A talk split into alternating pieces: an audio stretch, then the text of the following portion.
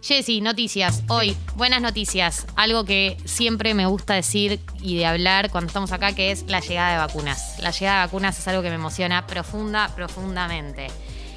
Llegaron eh, hoy 500.000 nuevas vacunas de la Sputnik, componente 1, es decir, nuevas personas vacunadas. Bien, bien. Esto es clave, esto es muy, muy clave. ¿Por qué? Ahora te voy a decir por qué.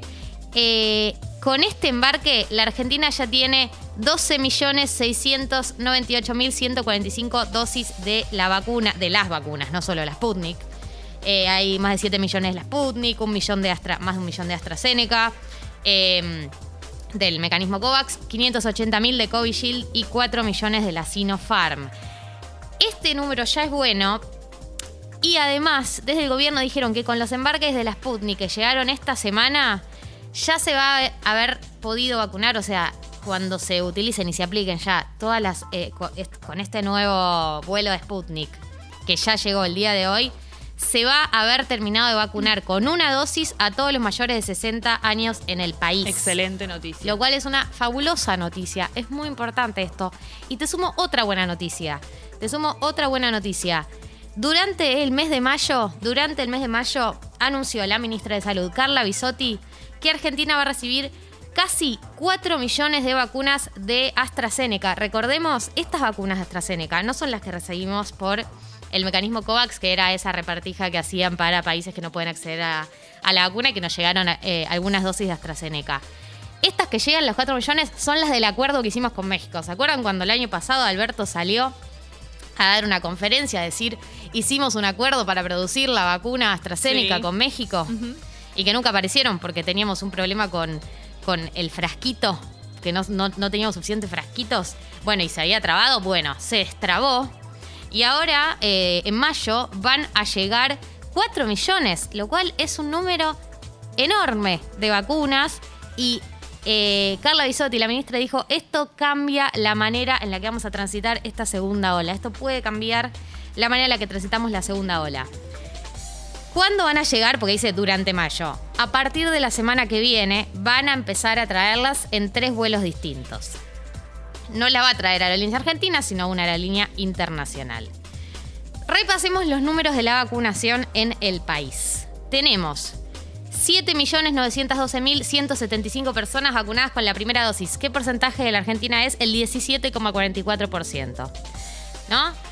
Eh, recordemos que para que la curva de contagios en un país cambie, tiene que estar vacunado por lo menos el 50%. Tenemos al 17,44% de la población del país vacunada con una primera dosis y al 3,59% con dos dosis. Entonces, repasamos. Hoy llegaron 500.000 dosis de la Sputnik.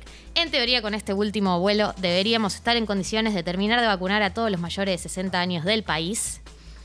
Y en las próximas semanas van a estar llegando 4 millones de AstraZeneca. Así que se acelera un poco eh, la llegada de vacunas, se acelera un poco. Hay otras noticias con respecto a las vacunas que no quiero dar por confirmadas, porque no tenemos fechas, pero sí, por ejemplo, se habla de, bueno, para junio eh, o para dentro de los próximos meses las vacunas que vamos a producir acá.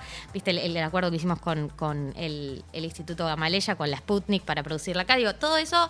Pero no nos hagamos ilusiones. No nos hacemos ilusiones, pero como.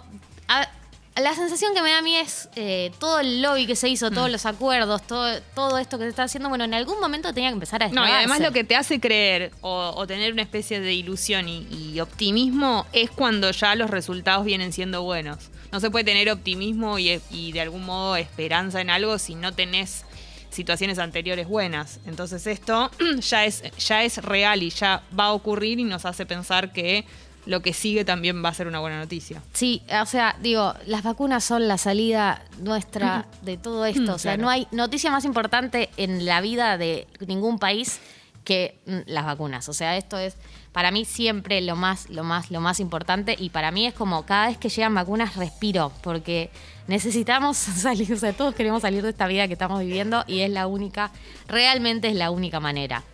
Eh, y también pegado a las vacunas, ayer el gobierno dijo que va a suspender el feriado del 24 de mayo. Y se picó. Se picó mal, porque sí, porque todos tenemos un vínculo afectivo y emocional con los feriados muy profundo.